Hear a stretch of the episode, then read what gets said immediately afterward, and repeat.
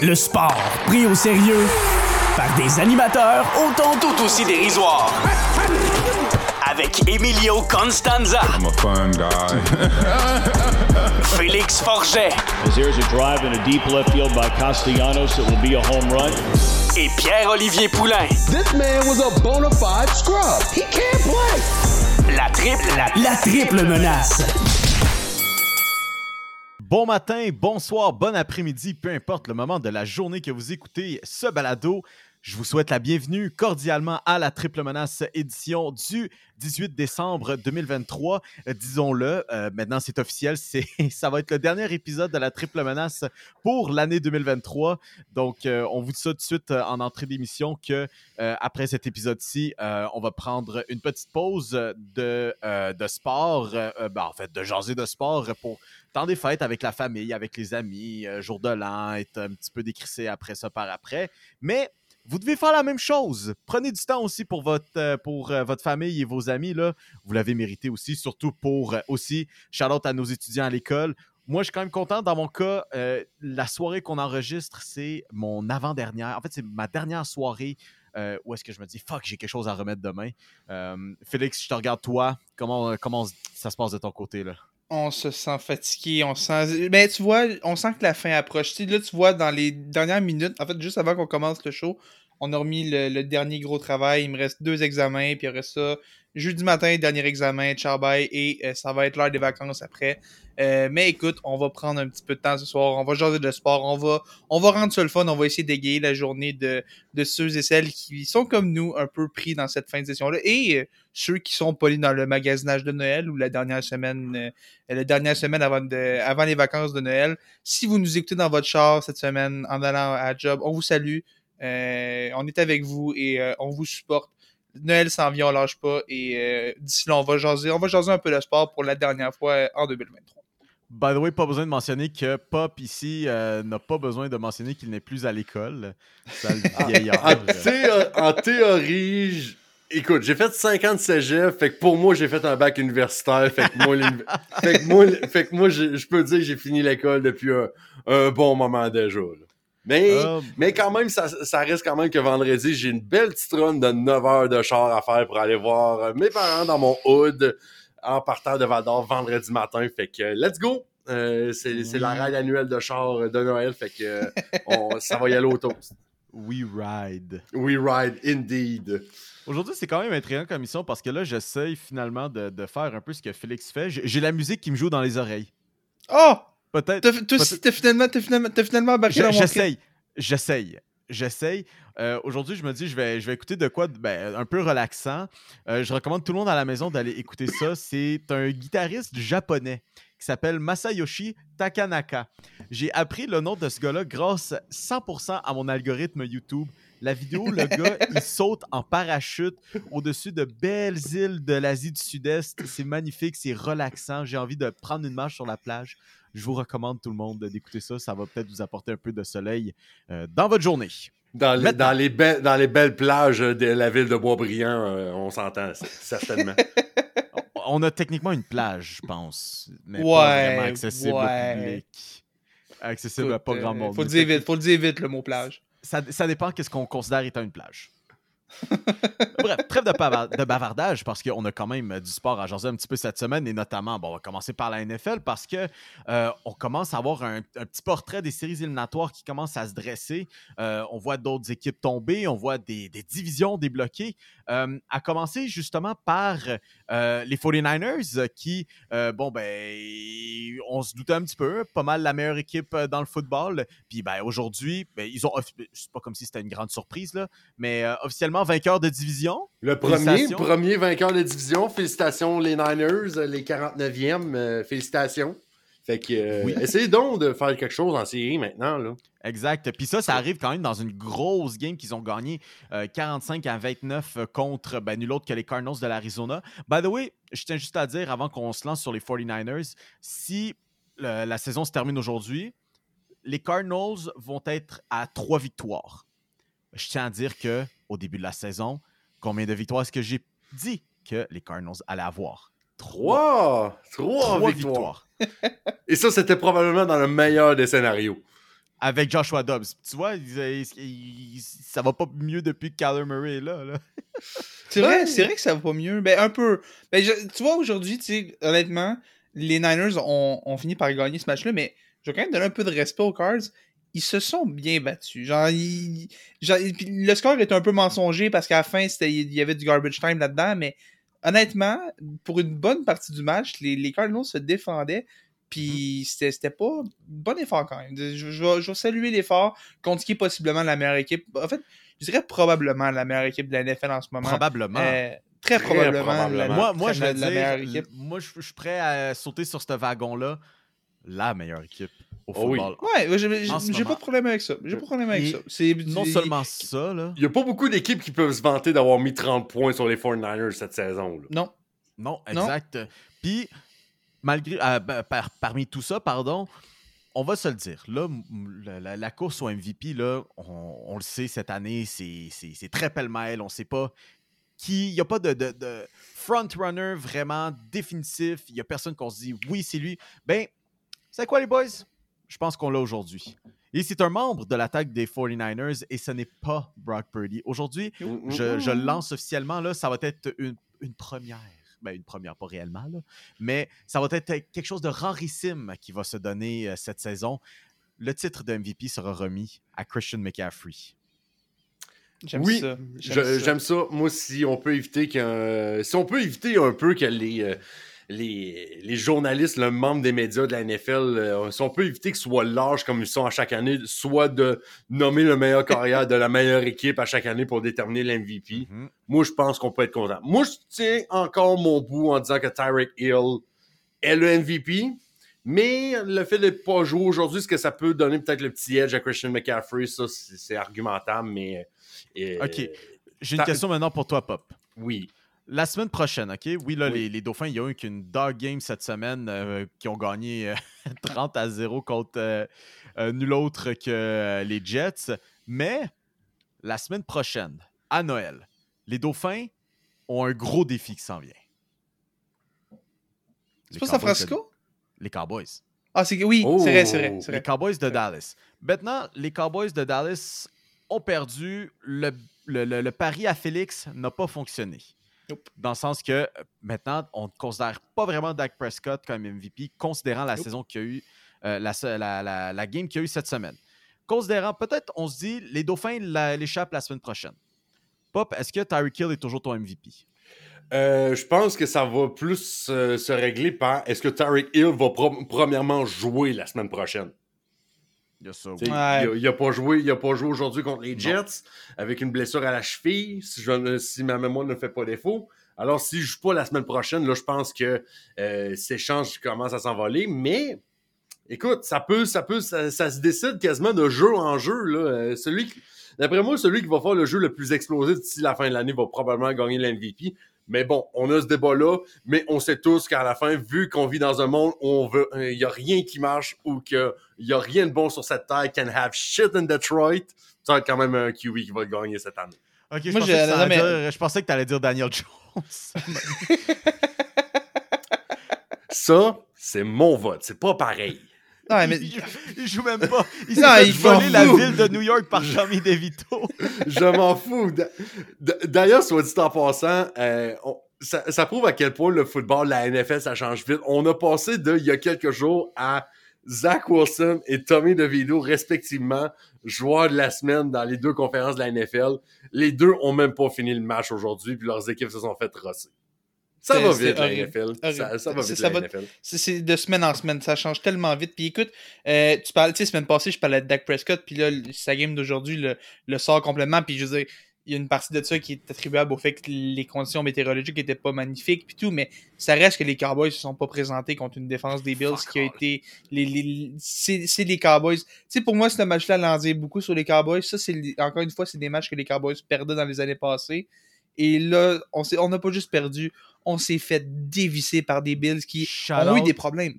C'est- C'était horrible. Puis ils ont eu des problèmes, les Bills, là. Mais tu te fais quand même traverser par, par ces Bills-là. Pour moi, c'est- pas, c'est pas un bon signe pour les Cowboys. Peut-être que la semaine prochaine, les, les 49ers vont se faire rosser, puis Brock Purdy, Christian McCaffrey, tout ça va être mis au vidange. Tu parlais de Tyreek Hill. Moi, pour moi, depuis le début, Tyreek Hill, sa seule chance, c'est de faire 2000 verges.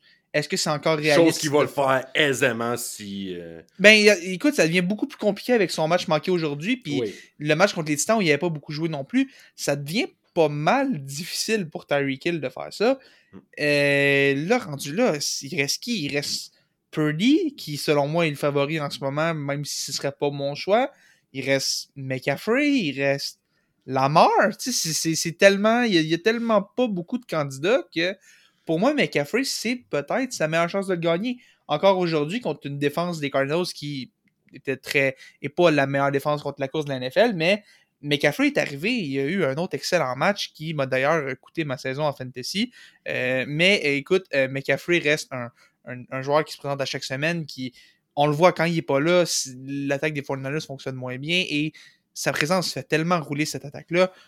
Pour moi, en ce moment, McCaffrey est le meilleur candidat pour ça. Et j'ajouterais un autre candidat qui est un peu moins sérieux, mais euh, moi, j'ai regardé le football cette semaine et pour moi, s'il y a un gars qui mérite d'être considéré pour l'MVP, c'est Justin Herbert. Parce que quand le fait de partir fait en sorte que tu te fais mettre 63 points par les Raiders, par les Raiders qui ont Aiden O'Connell, tu te fais mettre 63 points puis l'attaque Qui a l'air ont été blanchis la semaine dernière. C'est horrible. Puis tu vois, la question, est-ce que Justin Herbert est capable de lever une équipe ou non? Si ça, c'est les Chargers sans Justin Herbert, Justin Herbert, pour- sérieusement, most valuable player. Je pense que Justin Herbert s'est fait un bon cas en ne jouant pas euh, cette semaine. Euh, C'était c'était rough. C'était rough pour les Chargers. C'était quoi Ça a, que- coûté son, ça a coûté son boss à Brendan Staley et Tom Telesco, le directeur général de l'équipe. Les deux qui étaient sur un siège éjectable depuis tellement longtemps. Euh, il était temps pour Staley que ça finisse. Et là, euh, c'est c'est finalement fini. Euh, je pense que ça célèbre encore à LA pour les quatre fans des Chargers qui sont, qui, sont des, vrais assidus de l'équipe. Euh, si vous êtes un fan des Chargers qui nous écoute, on espère que vous êtes content. Euh, puis c'était terrible. Puis sérieusement, Justin Herbert mérite d'être un MVP. Et pour moi, ce match-là le place dans la conversation parmi les deux, trois meilleurs carrières de la ligue juste pour ça, juste de voir ce qu'il y avait de faire une équipe des Chargers qui. C'était rough. C'était vraiment rough de voir ça. C'était quoi que j'ai vu cette semaine? Euh, C'était justement euh, Ah, euh, Justin Herbert peut rien faire dans cette ligue, il est pas capable de carry une équipe, il peut rien faire, puis ça monte, ça passe à. Je pense que c'était à Quentin Johnson euh, qui est échappé. Ouais, euh, ouais, ouais. Johnson, je il pense qu'il est échappé. Comme, ah, si Justin Herbert peut rien faire dans cette ligue-là. Puis euh, Justin Herbert peut, peut, peut pas faire des placements en fin de match pour essayer de gagner par trois points, malheureusement. Non, mais c'est de sa faute. Mais euh, overall, une saison qu'on doit un peu oublier euh, du côté des Chargers qui euh, présentement sont à une fiche de 5 et 9 loin du portrait des séries éliminatoires. Euh, toutefois, les séries, on commence, j'en parlais en début d'émission, dans cette AFC, on commence à avoir des équipes qui bougent un peu. Félix, tu nous as préparé un petit portrait de la chose pour la division américaine. Qu'est-ce que tu nous as cuisiné aujourd'hui? Ben en fait, je, je regardais un peu, euh, Mio, on va parler un peu de tes Steelers, malheureusement, qui Malheureusement. Ont, été, ont été défaits cette semaine dans une autre performance pathétique euh, contre les Colts. Et euh, tout ça fait en sorte qu'en ce moment, on- quand on enregistre, il y a euh, le match des Jaguars contre les, les Ravens. Et avec tout ça, euh, les Colts sont à une fiche de 8 et 6 cette saison, ce qui, honnêtement, euh, bravo à, à Shane Steichen qui fait un travail exceptionnel avec cette équipe-là. Perdu son carrière Anthony Richardson à la semaine, à la semaine 5, je crois que c'est 4 ou 5, je suis plus certain, mais c'est Mhm. en, en tout début de saison. Gardner Minshew est arrivé et cette attaque-là continue de rouler. Et hier, et- ben hier euh, samedi, pour ceux qui nous écoutent euh, un plus tard dans la semaine, on a vu pendant le match Michael Pittman qui a été victime d'une commotion. On a vu Zach Moss qui était le porteur de ballon numéro 1 en l'absence de Jonathan Taylor.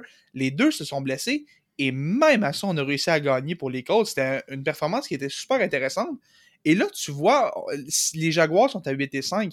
Si les Jags perdent ce match-là contre des Ravens qui, en théorie, leur sont supérieurs, on, commence à avoir une course qui est vraiment intéressante. Et les Texans sont aussi là à 8 et 6. Ça commence à faire une belle course à trois équipes là-dessus. Mais on parlera pas des Titans qui sont bien en arrière de tout le monde. Mais ça reste quand même que cette belle course à trois-là, entre trois équipes qu'on voyait pas nécessairement, les Jaguars, on, s'attendait peut-être plus à les voir là. Mais souvent, on voyait peut-être les Titans au deuxième, peut-être même au premier rang. Fait que ça fait une belle course à trois dans cette division-là. Et ça va faire en sorte qu'on va avoir une super belle fin de saison là-dedans. Pour ce qui est des, des, des Ravens, euh, je veux bien croire que Joe Flacco continue de faire gagner les Browns Euh, je sais pas trop pourquoi, mais je pense que les, les Ravens. Ça, ça ont- ça, ça, ça, s'appelle le vaudou et la magie noire. Ça, mais j'ai dit, c'est c'est complètement surréel. et je sais pas si cette ballonne-là va finir par péter à un moment donné. Puis, mais ça reste euh, qu'en ce c'est moment, je encore pense- chanceux qu'ils ont gagné aujourd'hui parce que. Ouais, c'est ça, ça a été- ça- ça a tout pris, eu- puis- Tu Joe, Joe Flacco, il a été meilleur comme du pire, là, Ouais. plusieurs interceptions, mais en fin de game, on, on sent l'expérience, puis le. le tu sais, ils mettent ses couilles sur la table en fin de game, Ouais. là, pour aller Ouais, chercher puis en même, en même t'as aussi le fait que le gars des Bears a échappé à Hail Mary, mais tu regardes ça, Même je- je deux, pense- même deux. Oui, c'est vrai, vrai, il y a deux gars, c'est vrai. Je, je pensais à Mooney, mais c'est vrai, il y en a aussi un autre qui, qui, qui a En fin de première demi, que ça passait à ça, de, Ouais. deux Hail Mary en- dans une même game. Ouais, ouais, puis tu, tu sais, tu regardes ça, puis les Ravens, ça semble pas mal assuré dans la, la division de la, la, la AFC, que, euh, la, la division des Dolphins. T'as les, les, justement, les Dolphins semblent avoir une longueur d'avance. Et dans la division des Chiefs, euh, la défaite des Broncos et la victoire des Chiefs font en sorte que là, les Chiefs peuvent respirer un peu plus. Mais pour moi, dans la AFC South, tu regardes ça et tu commences à avoir une maudite belle course. Et même l'équipe qui gagnera pas, ça va faire en sorte qu'il va y avoir du monde pour la bataille des wildcards. Maintenant, il faut que tu sois. Si les, les Broncos, les Bills, les Colts, les Texans, les Jaguars, faut que tu sois parfait d'ici la fin de la saison parce que ça va être une fin de saison serrée. Tout le monde va se battre. Et t'as les Bengals qui sont là aussi. T'as les Browns qui sont là. T'as les Steelers qui commencent peut-être à, être- à tirer un peu de la patte à ce niveau-là. Ça fait en sorte qu'il y a beaucoup de monde et l'AFC va être très intéressante à suivre d'ici la fin de l'année. Euh, les Bills aussi, j'ai oublié de mentionner les Bills, mais avec cette victoire-là aujourd'hui, ça vient ajouter vraiment de l'intrigue et tu veux, les Bills commencent à faire peur. Fait que ça va faire en sorte qu'on va avoir beaucoup d'intrigues et dans la NFC, on en a aussi beaucoup. Euh, je vais parler des Rams un petit peu plus tard, euh, un petit peu plus tard dans le show, mais ça reste que on a des belles courses qui se dessinent et pour moi, la AFC South, c'est une course que je vais surveiller beaucoup d'ici la fin de l'année. Euh, Il y a des, des noms très intéressants et je pense qu'on va avoir des, des- des gros matchs pour euh, déterminer l'issue de cette division-là. Moi, ce que je regarde aussi, c'est le sud de la, de la nationale qui est Ouais. tellement overlooked parce qu'il n'y a rien de vraiment spectaculaire. Oui, tu as les Buccaneers qui jouent pour 500, qui sont 7-7. Baker Mayfield qui, euh, qui, qui semble trouver une niche du côté des Buccaneers. Mais Ouais. à part- tu sais, t'as les Panthers à 2-12 qui ont d'ailleurs gagné aujourd'hui contre les Oh Faucons. les Faucons, mesdames, messieurs, qui ont. euh, Il y avait trois équipes à 6-7 aujourd'hui. Mais- Puis Atlanta trouve le moyen de perdre contre la pire Terrible. équipe de la NFL.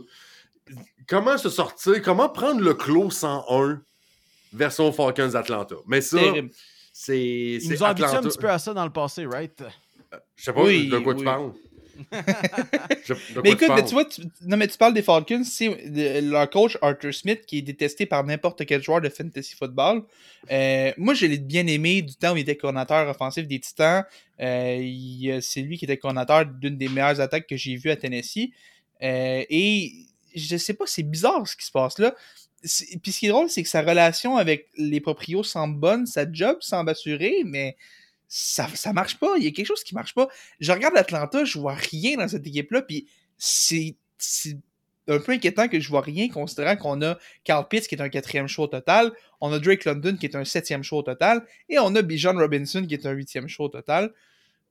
Je sais pas, je, je comprends pas les Falcons. Cette équipe-là a tellement de potentiel, mais ça marche pas.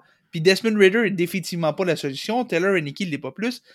Je sais pas, je sais pas qu'est-ce que ça prend de plus à Atlanta. Peut-être un, un carrière qui a de l'allure. Peut-être que Joe Flacco est disponible si jamais. Mais euh, je, je, je sais pas. Je- Atlanta, je le vois pas. Puis je pense que cette défaite-là les sort de la course.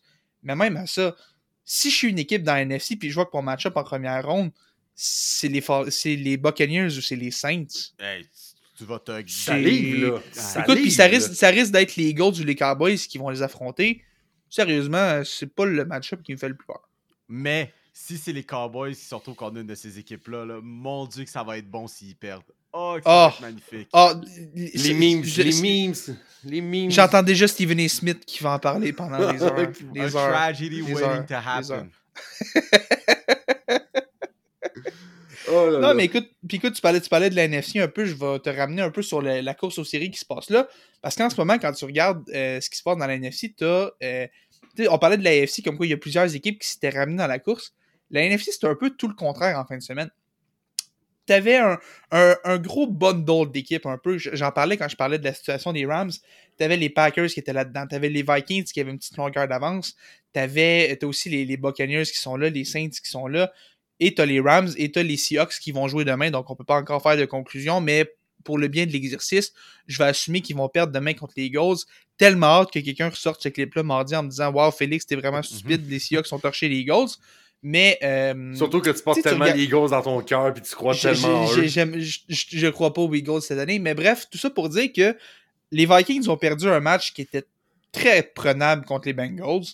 Euh, T'as aussi les Packers qui ont perdu aujourd'hui contre les Buccaneers dans un match qui va avoir des grosses répercussions. T'as les Saints qui ont réussi à battre les Giants. C'est un, un drôle de match, mais une belle victoire des Saints quand même. Les Buccaneers qui ont battu justement les Packers et les Rams. Il y a quelques Mhm. semaines, j'étais le premier à taper le tambour des Rams. Comment t'as dit ça? J'étais le la premier à dire. à La meilleure, la meilleure équipe de 4 et 6. La meilleure équipe de 4 et 6. Aujourd'hui, les Rams sont en série si ça devait se terminer aujourd'hui. Ils jouent Avec pour le 500. 7e seed. Ils jouent pour 500. Et, et, et surtout, moi, ce que j'aime beaucoup de cette équipe-là, en fait, ce que j'aime beaucoup de leur position au classement en ce moment, c'est que devant eux, tu as les Vikings au sixième rang. Je crois pas aux Vikings. Je pense que sans Kirk Cousins, cette équipe-là va nulle part et la magie de Josh Dobbs est partie. Je pense que c'est réaliste de voir les Rams passer au sixième rang. Et s'ils sont au sixième rang, on peut, on peut affronter l'équipe qui est au troisième rang. Et qui est l'équipe au troisième rang en ce moment? Les Lions des Détroit. Donnez-moi un match Goff contre Stafford en première ronde des séries. Oh, oui, Donnez-moi oui, ça, oui, je veux ça. Ça va être magnifique. Stafford va retourner au Ford Field à Détroit. Ça va être exceptionnel. Tout le monde va, tout le monde saura pas comment réagir parce que Goff c'est l'ancien des Rams, puis t'as Stafford qui est l'ancien des Lions. Ça va être, les histoires vont s'écrire tout seuls. Qui va gagner le, le- le duel? Qui a gagné cet échange-là des années après? J'adore ça. J'adore ça. Je veux un match Rams Lyon en série.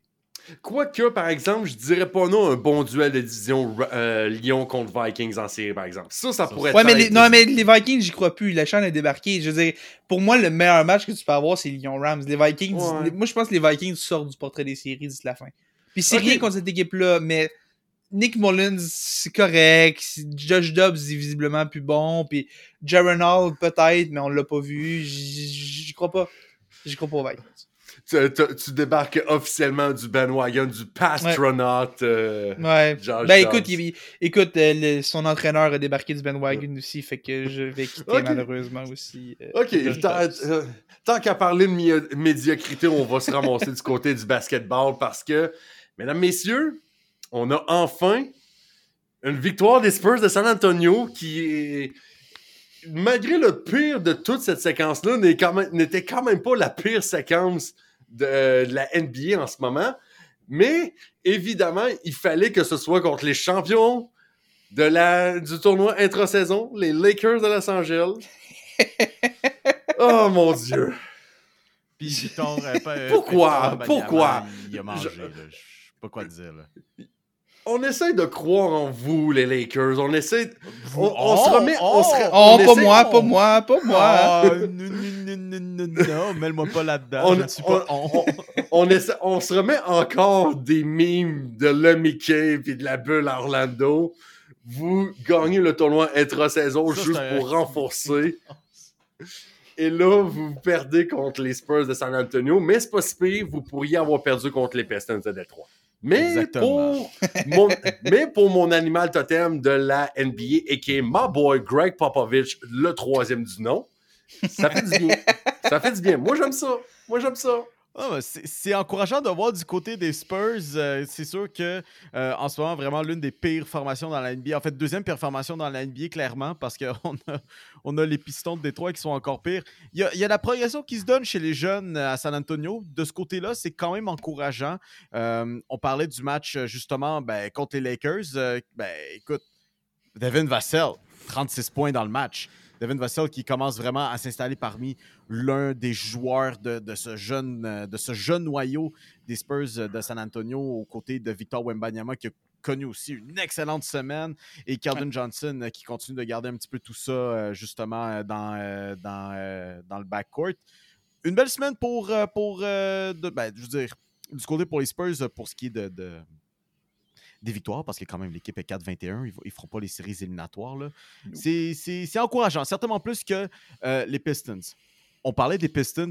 J'ai j'ai- j'ai une petite affaire que j'avais envoyée cette semaine sur, euh, sur euh, notre conversation à Loop 360. là. En ce moment, les Pistons de Détroit sont dans la course pour aller chercher des joueurs. Parce que c'est la période des transactions maintenant qui est officiellement, officieusement, euh, veut-on, Officieusement. euh, officieusement euh, ouverte.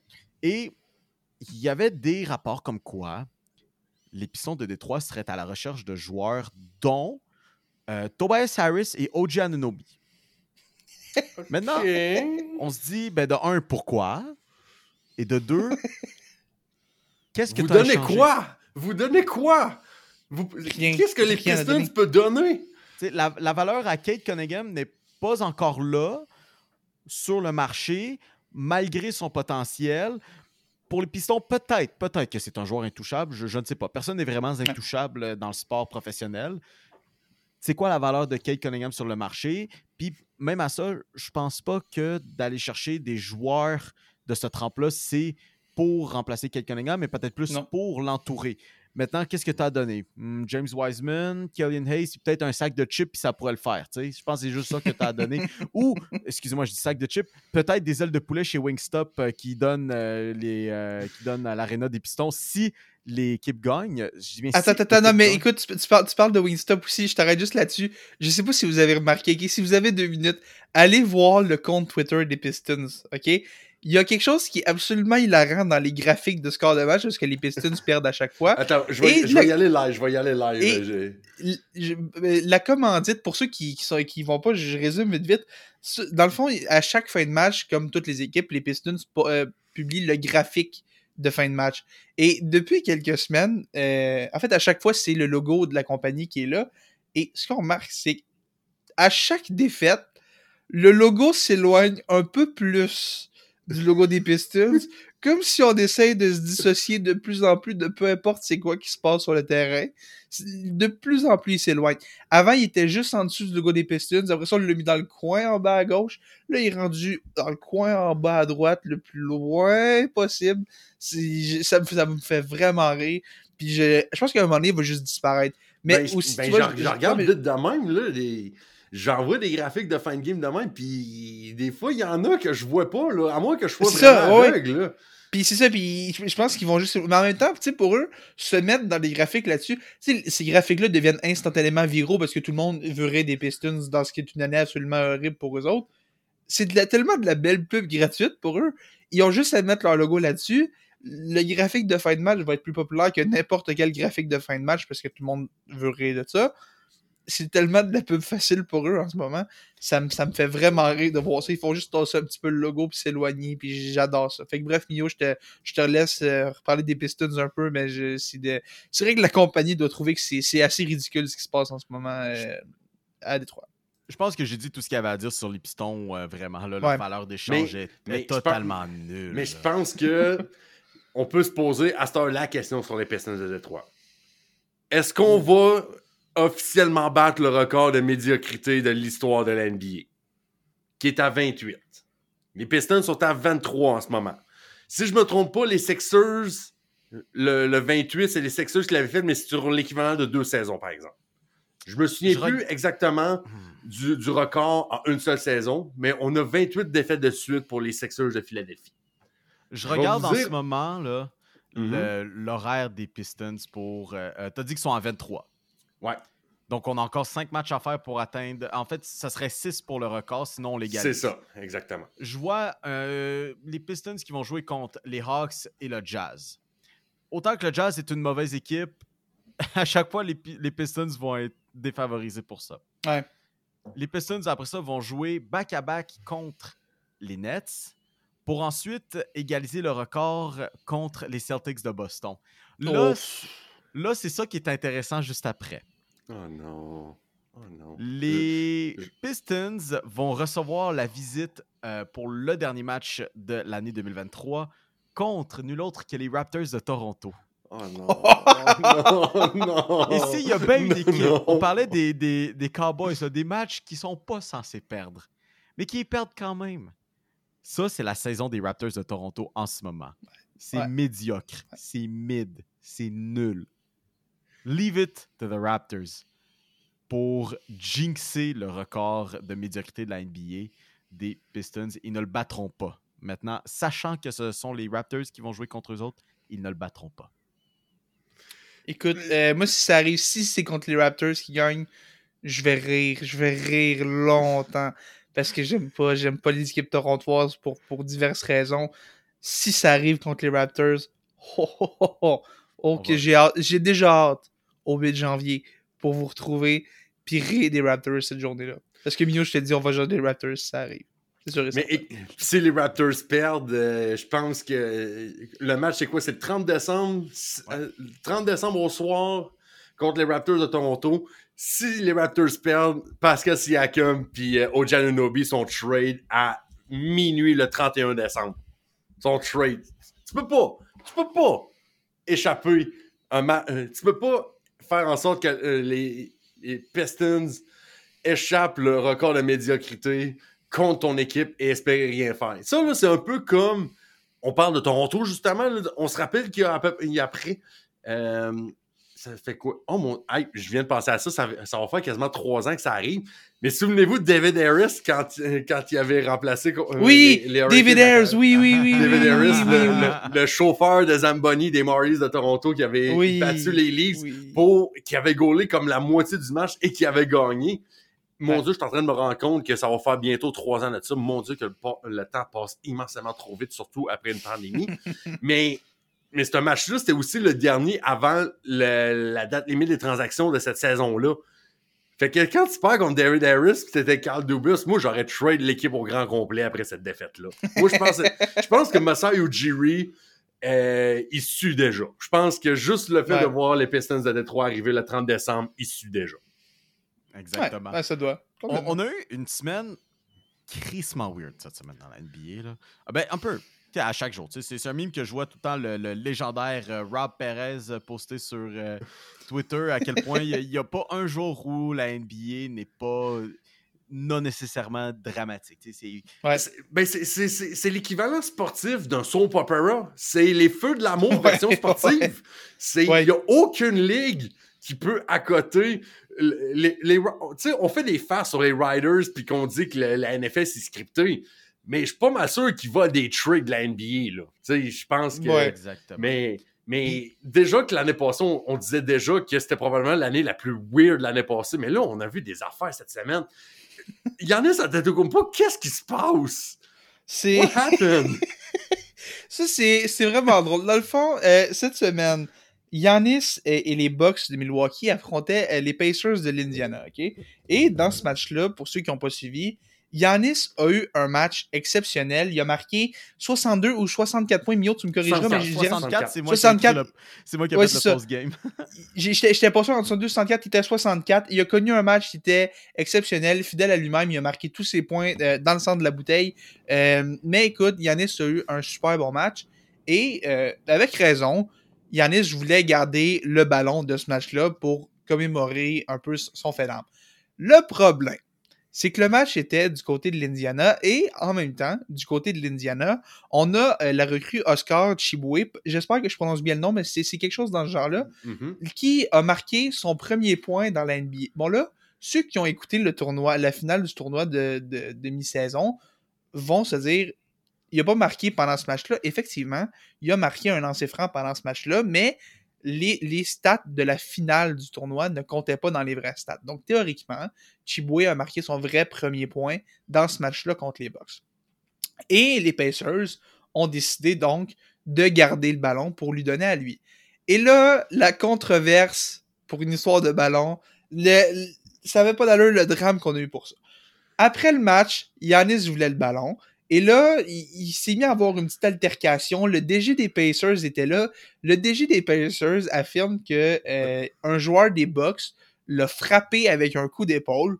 Ça s'est battu pour avoir le ballon du match. À un moment donné, on a vu Yanis courir comme si sa vie en dépendait pour aller arracher la tête de quelqu'un dans le vestiaire des Pacers. Là, il... puis là, après ça, les Pacers ont expliqué qu'il y avait deux ballons. On lui a donné le vrai ballon à Yanis et on a gardé l'autre ballon pour Chiboué. Le problème, parce qu'évidemment, ça ne pouvait pas être si simple que ça, Yanis est allé parler aux médias et Damien Lillard a dit la même chose. Ils ont, ils ont touché au ballon, ils ont, ils ont, ils ont, ils ont regardé le ballon, puis pour eux, c'est pas le vrai ballon. Pour eux, ils se sont fait avoir avec un faux ballon. Les Pacers disent non de donner le vrai ballon. Et là, euh, selon, ce qui, se dit, c'est que vraiment, c'est le vrai ballon qu'ils ont donné au box. On voit le garde de sécurité qui va donner le vrai bon ballon au box. Mais Yannis et Lillard, qui étaient en plein milieu d'une guerre mondiale avec les Pacers, ont décidé de continuer le gros drame. Ça finissait plus. Finalement, ça s'est calmé un peu, mais Yanis a eu le bon ballon. Euh, en fait, je pense que les Bucks sont encore pas sûrs que c'est le bon ballon, mais on, on, a des images qui prouvent que c'est le bon ballon. Donc, c'est. Sérieusement, je peux pas croire que je suis en train de vous parler d'une chicane entre des adultes qui sont payés des millions de dollars, OK? Mais qui s'ostinent parce que. Ouais, mais écoute, je touche au ballon, puis euh, je trouve pas que c'est le vrai ballon. C'est ça que. Come on! Come on! Yanis, Oh, man! euh, Antetokounmpo, il disait en- à- justement aux journalistes, il dit ben, j'ai un ballon. Je sais juste pas si c'est le vrai. Tu sais, moi, j'ai joué 37 Ouais. minutes. Je peux vous le dire, le feeling est pas le bon.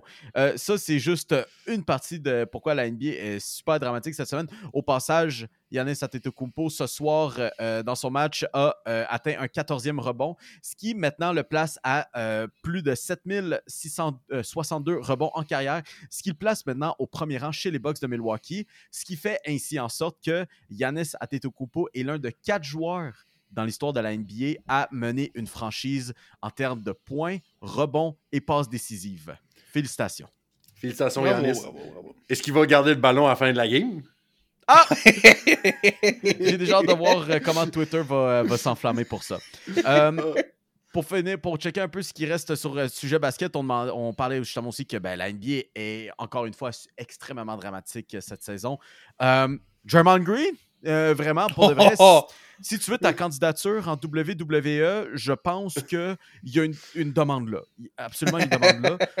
On a vu plutôt cette saison absolument détruire Rudy Gobert, puis c'est la seule fois de la saison que, dans ma vie, que j'ai pris le côté à Rudy Gobert là-dessus. Et encore une fois, ça risque d'être la seule. Et puis là, Oui. il a réussi à faire euh, somehow pire cette semaine, alors qu'il se fait simplement check-up un peu par Yusuf Nurkic dans un match contre les Suns, prend le temps, se retourne, fait un 180 degrés, voit Yusuf Nurkic devant lui et lui donne un de ses coups de poing. Il l'envoie à terre, c'était justement digne de WWE, se fait exclure, et puis là, un vrai cauchemar euh, médiatique, euh, encore une fois, pour les Warriors, qui doivent encore une fois dealer avec Draymond Green, puis son comportement problématique, je veux dire. Où est-ce qu'on va avec ça maintenant? là? Je la- le la gars a quasiment annoncé- fait un 360 no scope sur la tête de Yusuf Nurkic. I mean, là, rendu là. Comme j'ai, j'ai- je sais plus, que- tu sais, qu'est-ce qu'il faut faire avec ça. Tu sais, on a tellement été déçus de John Moran Ouais. qui exhibite encore une fois, exhibe encore une fois une arme à feu, tu sais. Mais là, pour Draymond Green, tu sais, oui, on, on parle pas d'arme à feu, mais là, on parle de comportement sur le court. Hum, Qu'est-ce, qu'est-ce qu'il faut faire pour que tu comprennes? Tu sais, Je sais même- pas. y a- Puis y a- écoute, le- Vas-y. vas-y, vas-y. Mais écoute, tu regardes, la NBA vient de le, le suspendre indéfiniment. euh, et les conditions pour son retour, c'est qu'il va devoir répondre à des, des- des critères qui ont été établis par la Ligue et par l'équipe. Les Warriors sont tannés aussi.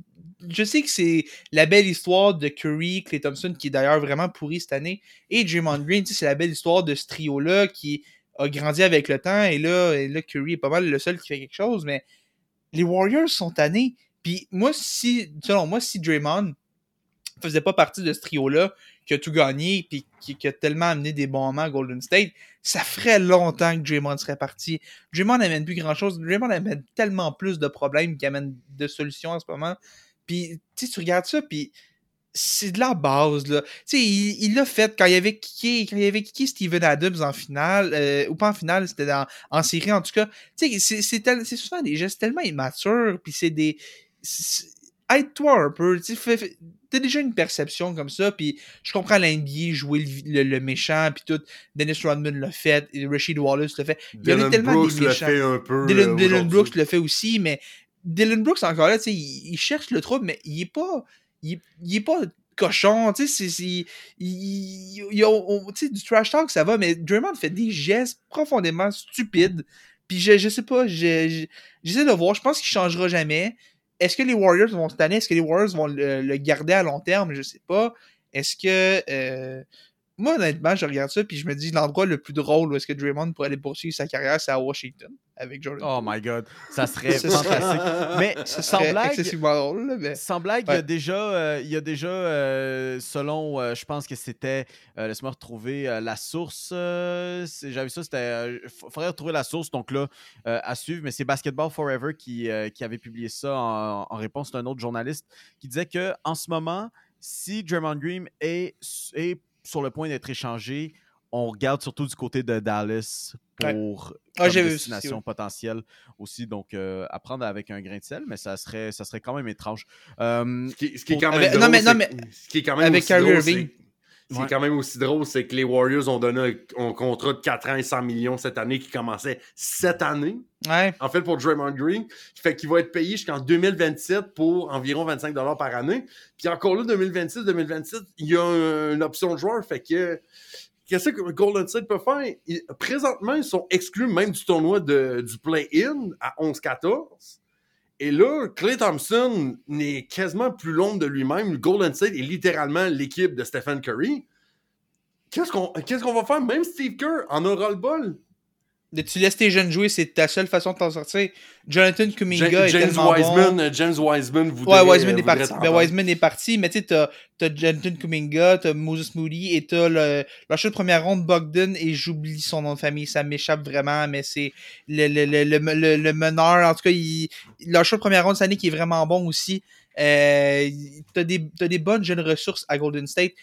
Andrew Wiggins est tellement nul et j'avais tellement hâte que les gens réalisent qu'Andrew Wiggins est nul. Euh, Clay Thompson est fini. Draymond Green est un problème. Kevin Looney, Kevin Looney par exemple, lui, c'est un amour, c'est un, c'est un saint, on touche pas à Kevin Looney. ce gars-là, Mais- by the way, dev- devrait avoir son chandail retiré parmi Oui, ce, complètement. ce groupe du Kevin Looney, le plus sous-estimé de la dynastie, sans aucun doute. Kevin Looney a jamais dit un mot plus haut que l'autre. Jamais, jamais, jamais. Il, a pris, il prend ses rebonds, il se tait.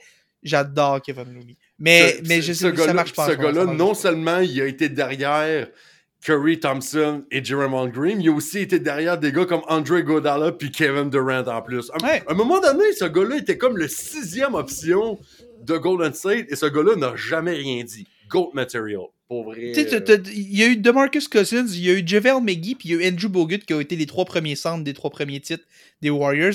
Kevin Looney a jamais rien dit. Kevin Looney a pris son rôle, il a ramassé des rebonds, puis même aujourd'hui, eh, aujourd'hui, il mériterait de parler Kevin Looney. Kevin Looney a eu des bons moments dans cette ligue-là. Puis il a jamais été un, un MVP ou une première équipe en NBA, Loin mais de là. il fait son rôle. C'est tellement le, le- le joueur de soutien parfait. Puis lui, mérite d'avoir son chandail retiré. Si Godala a son chandail retiré, Kevin Looney mérite d'avoir son chandail retiré. Exact. Pour terminer un peu euh, sur euh, le sujet NBA, avant qu'on passe au prochain sujet, vite, vite.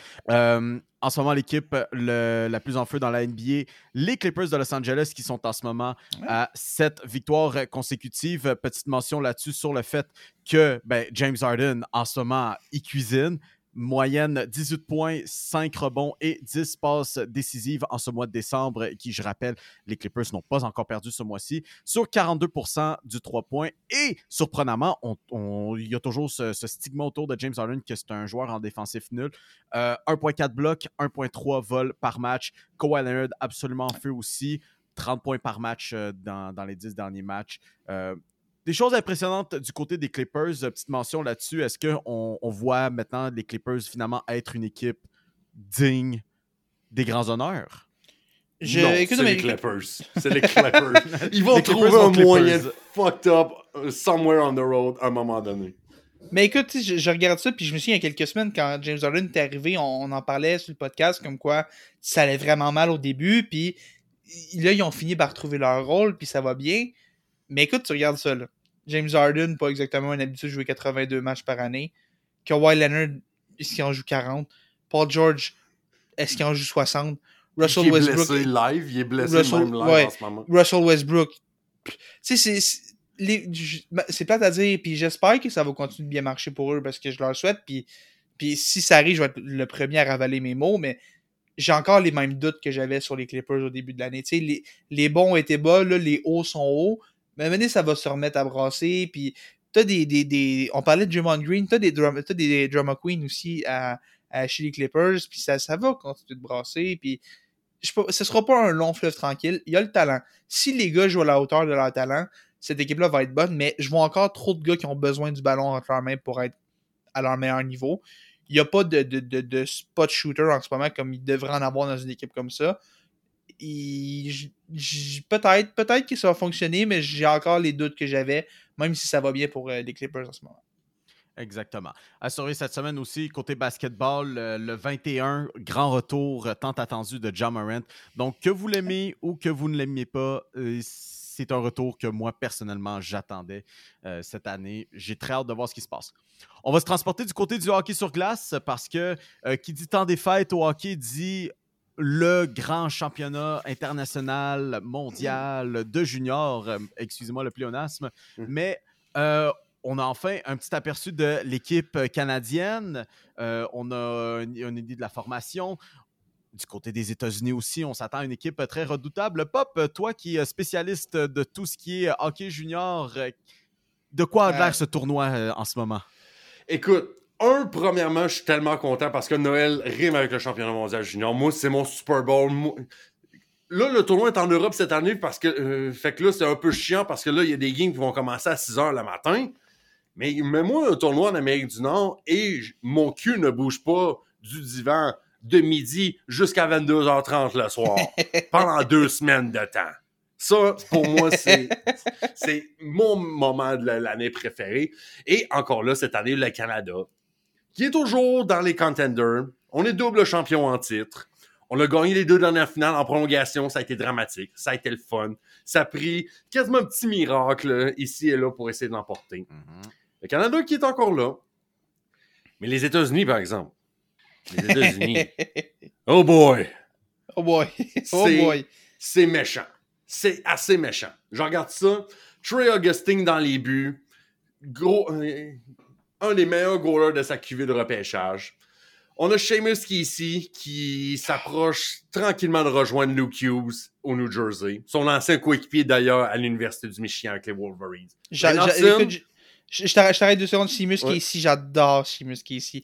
Le- son année de draft, j'adorais le gars. Un droitier offensif. On sait qu'on a eu les Notsun pis tout, pis c'est parfait à Montréal, les Notsun. J'adore les Notsun, mais Seamus qui est ici, man. Ouais. Quel joueur de hockey.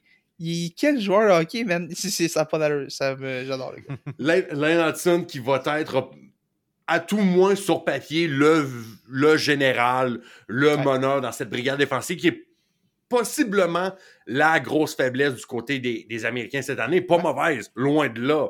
Mais c'est pas aussi spectaculaire que l'année passée quand tu avais des, des Luke Hughes et Lane Hudson qui arrivaient l'année passée. Les États-Unis, ces, ces dernières années, trouvent le moyen d'avoir des équipes stacked, mais stacked, ça n'a aucun bon sens. Gavin Brindley, Carter Gauthier, Ryan Leonard, Roger McGroarty, Oliver Moore, Frank Nazar, Gabe Perreault, Will Smith, Jim. C'est tous des choix de première ronde. C'est Ouais. indécent. C'est indécent. Puis beaucoup de joueurs de 18 ans, c'est ça que je remarque, euh, je remarque de cette équipe canadienne junior euh, des États-Unis. Tu sais, Ryan Leonard, Oliver Moore, Will Smith, ça, ça peut tout revenir l'année prochaine à 19 ans pour les États-Unis. Donc, on peut avoir des, des attaquants encore plus euh, dynamiques encore. Et ce qui m'a surpris, c'est que, un, on n'a même pas invité Cole Hazelman au, à- au camp d'entraînement des États-Unis Ouais, parce qu'à quel point cette équipe-là est absolument formidable. Cole Hazelman qui, avec Macklin Celebrini, est vu comme un A, un B pour le prochain repêchage 2024. Et James Higgins, qui, est un, qui était un peu le, bras droit de justement Cole Hazelman lors du championnat des moins de 16 ans, il y a quelques temps, lui, il va être admissible seulement en 2025 parce que c'est à cause de son année de naissance, on est considéré comme un late et qui est vu comme le premier choix en vue de 2025, ben, il a été coupé. Tout simplement, il a même pas, fait- il, il a même pas fait l'équipe, ça va être juste être malade. Et là, je regarde le Canada. Au moins, Dieu merci, on n'est pas dans le même groupe que les États-Unis. Le Canada qui est avec la Finlande, l'Allemagne, la Suède et la Lettonie. Parce que la Russie, pour X, Y, Z raison, on n'est toujours pas revenu d'ailleurs chef, là, faites quelque chose, là, ramenez la Russie, là, on est tanné. Le message est lancé. le message est lancé, oui, la guerre, c'est pas le fun, l'invasion en Ukraine, c'est pas cool. Mais là, un moment donné, vous avez passé le message, ramenez-les, là. Un moment donné, ça, ça va faire du bien de les, les revoir à ce championnat mondial junior-là, parce qu'on n'aura jamais vu Matvey Mishkov jouer au championnat mondial junior. Sauf peut-être l'é- l'édition d'il y a trois, deux ans qui a été annulée en, en plein Ouais. tournoi, là, mais... Ah, mais pour vrai, j'ai hâte. Le, Canada. Le Canada, par exemple, cette année, euh, ça ne sera pas l'équipe la plus grosse sur papier. Beaucoup de, beaucoup de, jeunes qui n'étaient pas là l'année passée. Là aussi, ce qui se passe en ce moment, c'est que là, le Canada, on était en attente de peut-être avoir un peu d'aide de la Ligue nationale de hockey pour savoir est-ce qu'on va avoir un attaquant de plus. On pensait que Zach Benson des Sables de Buffalo allait descendre. Finalement, ça n'a pas été le cas. Là, on regarde aussi peut-être pour Mathieu Poitras qui joue pour les, les Blues de Boston. Je doute que ce, Ouais. ce gars-là va redescendre aussi. Mais là, on, on attend de voir. Est-ce que peut-être un gars comme Jagger Furcus, qui est en selle, mesdames, messieurs, dans la Ligue de l'Ouest avec les Warriors de Mouja, est parti pour une saison de 57 buts, 118 points en ce moment même. Juste ça. Ce gars-là a été coupé. Je ne peux pas croire. Je sais que il y a toujours une, il y a toujours une surprise de même. Le, le Canada aime ça avoir des joueurs de rôle précis. Des, des- sais, on peut pas avoir 20, euh, 18 Connor Bedard dans l'équipe. Ça prend des gars qui sont capables de tuer des, tuer des pénalités, de jouer défensif, de prendre des mises en jeu. Donc, c'est sûr qu'il y a des gars offens- euh, très offensifs qui sont coupés.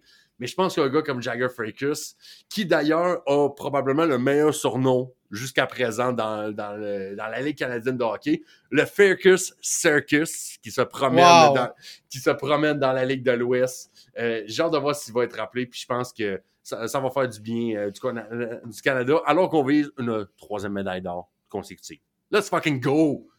Puis, écoute- non, mais écoute, tu, tu parlais un peu des, des, des- des compositions, puis je, te- je te ramène encore un peu au Canada puis aux États-Unis. Tu sais, moi, je regarde ça surtout, plus en tant que fan du Canadien. Tu sais, j'ai tendance à regarder un peu les espoirs du Canadien qui sont là. Comme un peu tout a- le monde. euh, comme un peu sont là. Et pour moi, il y, a, il y a trois noms qui sont intéressants. Et pour moi, c'est trois noms qui vont être des gros noms dans ce tournoi-là. Tu regardes la formation canadienne, Owen Beck, qui va être Mhm. le seul gars qui a joué l'an passé qui est de retour. Encore là, joué l'an passé, il faut le dire vite. Il est arrivé en fin de tournoi, il a joué une dizaine de minutes parce que Colton Dax était blessé. Mais ça reste qu'Owen Beck est le seul qui est de retour par rapport à l'année passée. Et tu regardes la formation, je pense qu'Owen Beck peut aspirer autant que n'importe qui à être capitaine de cette équipe-là. Et tu regardes, tu regardes pour les, États-Unis maintenant. Euh, T'as euh, je pense que tout le monde connaît Lane à moins de vivre en dessous d'une grotte.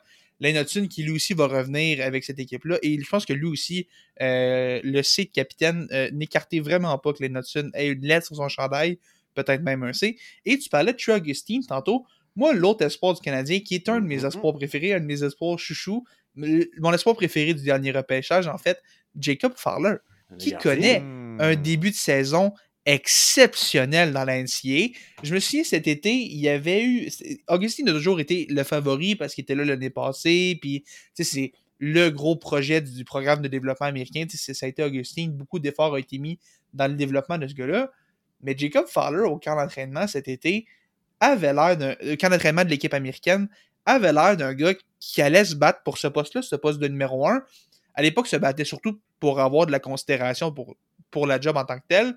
Et là, connaît un énorme début de saison à Boston College, l'un des meilleurs gardiens de la NCA, et peut-être même un aspirant au, trophée Mike Richter, au trophée Obi Baker, peut-être même, bon, c'est peut-être un peu plus, euh, un peu plus touché encore, mais tu sais, même à ça, ça reste que le gars est un des meilleurs joueurs de la NCA en ce moment.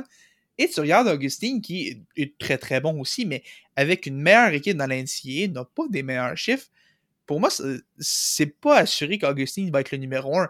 Augustine part favori pour ce poste-là, mais tu regardes Jacob Fowler, Jacob Fowler va donner, euh, euh, va, va donner, il va, va le faire travailler pour garder sa chaise de numéro 1. Puis on sait que les États-Unis aiment avoir leur numéro 1. Tu sais, au- l'équipe canadienne tourne souvent ses gardiens, puis euh, historiquement, on, on donne un peu une chance à tout le monde de- d'être le gardien hot.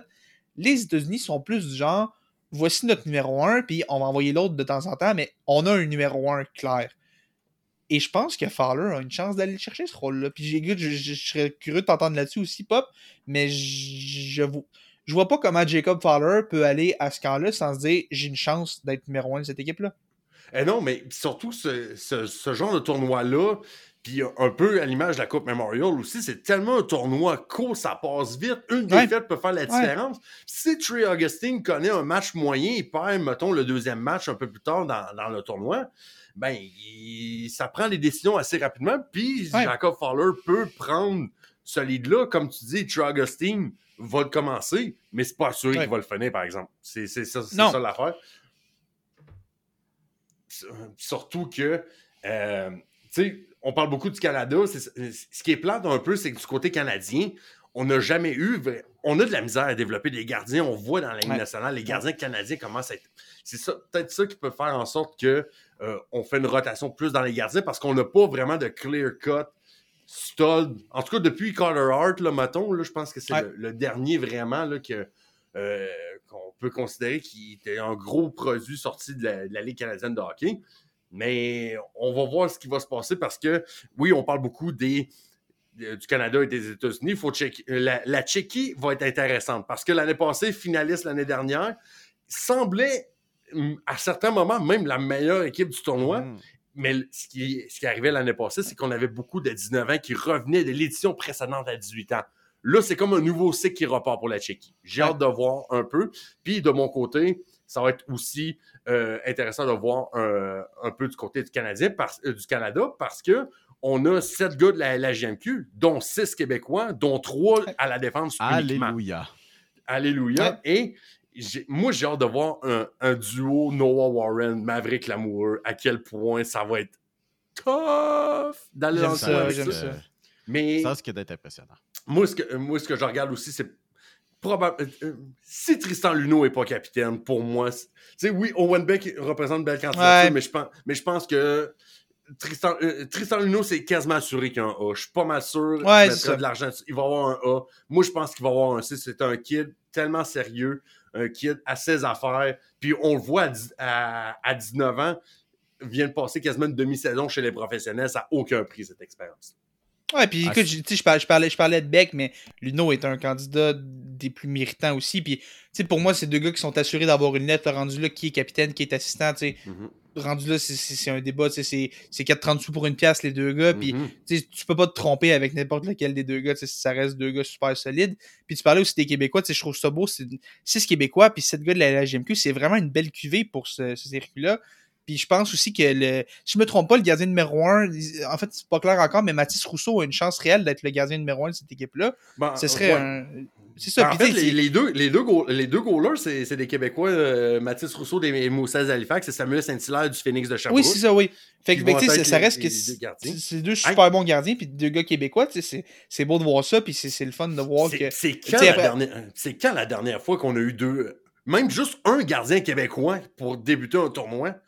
De mémoire, je dirais. Honnêtement, je dirais Foucalé.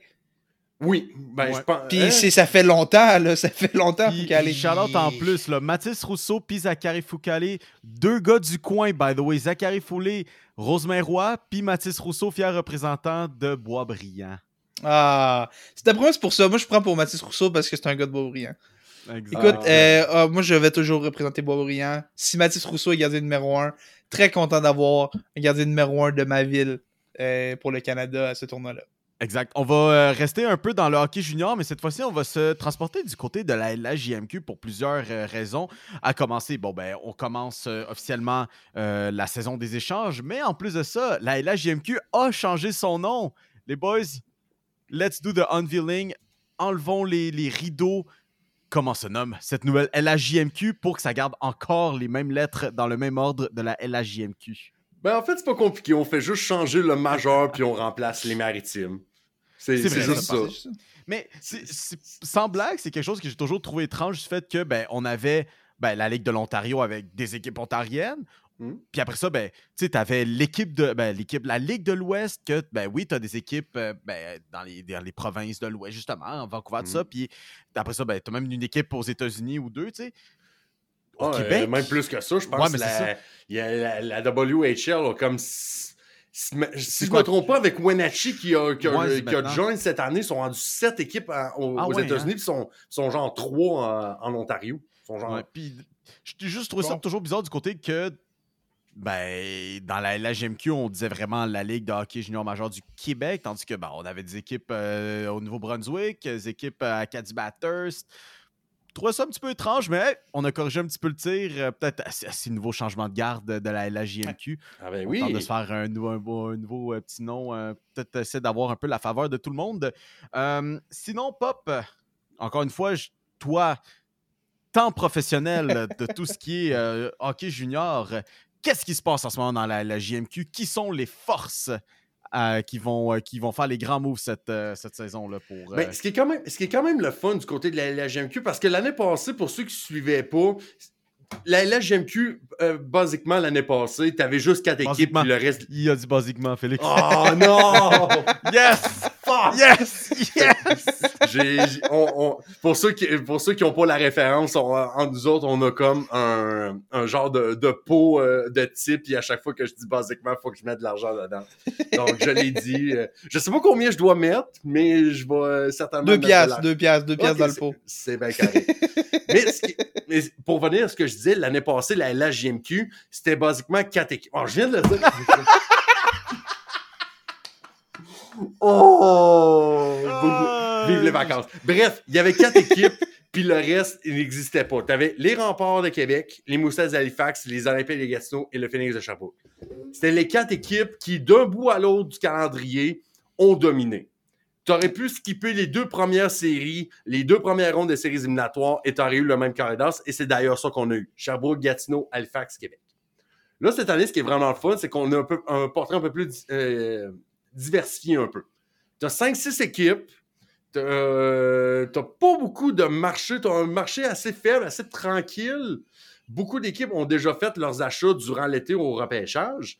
Et là, ce qui fait en sorte que euh, on, a passablement peut-être un- une période de transaction qui sera assez tranquille. Déjà, le gros morceau a déjà été sorti par euh, l'éthique de Victoriaville, selon Michael Lalancette qui a, et euh, du Soleil, qui a révélé que Tristan Luneau, justement, après le championnat mondial de hockey junior, devrait retourner dans la LGMQ et passerait de Gatineau pour retourner dans sa ville natale à Victoriaville. Ça, quand tu suis un peu la LHGMQ, c'est pas vraiment une grosse surprise. On voyait beaucoup de liens. Tristan Luneau, c'est un, petit gars de Victoriaville. Noah Warren, qui était son partenaire depuis qu'il est arrivé dans la LHGMQ à Gatineau, joue aussi à Victoriaville. C'était facile à associer un peu.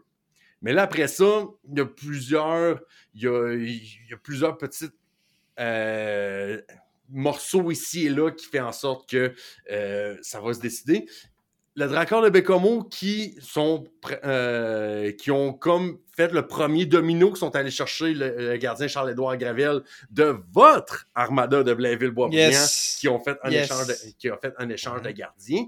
Mais pour le reste, c'est encore tranquille. Vous me direz que ça a commencé juste samedi soir après les matchs de samedi.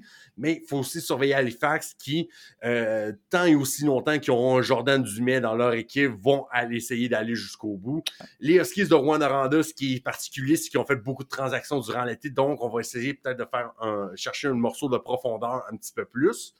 Votre genre de Drummondville qui sont beaucoup dans euh, les discussions. On voit le, le rival à côté, Victoriaville, qui se sont renforcés en défensive. Il y a beaucoup de, de discussions pour euh, un joueur comme Israël Mianscom, qui, euh, qui avait d'ailleurs été invité par le Canadien de Montréal euh, pour, au camp d'entraînement, qui est un, qui est un hockey à crise dans, dans le nord du Québec et qui a joué chez nous à Rouen-Noranda et à Amos. Donc, il y, a, il y a toujours ça. Il y a Moncton qui n'est pas trop loin non plus. Donc, ça, ça fait vraiment une belle bataille à six équipes. Et j'ai hâte de voir qui, qui va vraiment foncer parce qu'il n'y a pas beaucoup de, euh, de morceaux sur la table et ça peut, les prix peuvent monter assez rapidement. Ouais, puis ça va être super intéressant. tellement C'est le fun de voir qu'on a une lutte à plus que quatre équipes cette année. Puis Ouais. il y, y a plusieurs équipes qui peuvent y croire. Puis ça fait en sorte que ça. Il n'y a pas beaucoup de marché. Ça va être un marché de vendeurs cette année. Puis c'est- ça va être intéressant de voir. Tristan Luneau est évidemment le, le gros domino à tomber. Le rendu là, qui va aller cibler quel joueur? Ce rendu là, c'est des, des, des, des- questions que les équipes vont avoir à, à- à déterminer. Mais c'est le fun quand, il y a de l'action dans ces moments-là. C'est c'est ça qui rend les, les moments le fun. Sais, tu regardes dans la LNH, la date limite des transactions, c'est c'est un des moments les plus tripants. Puis, sais, c'est pas- c'est- pour moi, c'est c'est trippant. Puis, c'est des, des, des moments le fun. Puis, j'ai hâte de voir ce qui va qu'on s'enlève à 6 h le matin.